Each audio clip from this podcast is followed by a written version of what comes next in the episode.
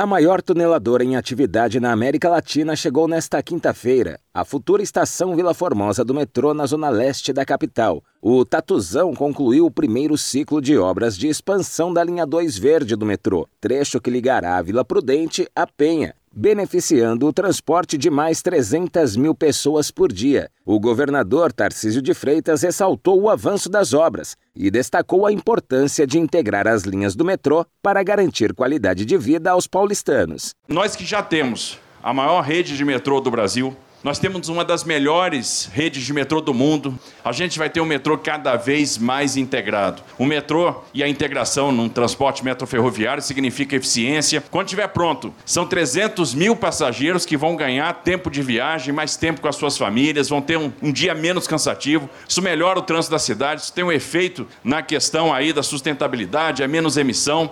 O governo de São Paulo investe 13,4 bilhões de reais no projeto de expansão da linha 2 Verde, que vai ganhar mais 8 quilômetros de vias e oito novas estações. O percurso do Tatuzão começou em novembro e a estação Vila Formosa tem 49% das obras concluídas. Com a conclusão do primeiro ciclo de obras, a tuneladora passará por um período de manutenção antes de retomar a escavação até a futura estação Anália Franco. Agência Rádio Web de São Paulo, Décio Caramigo.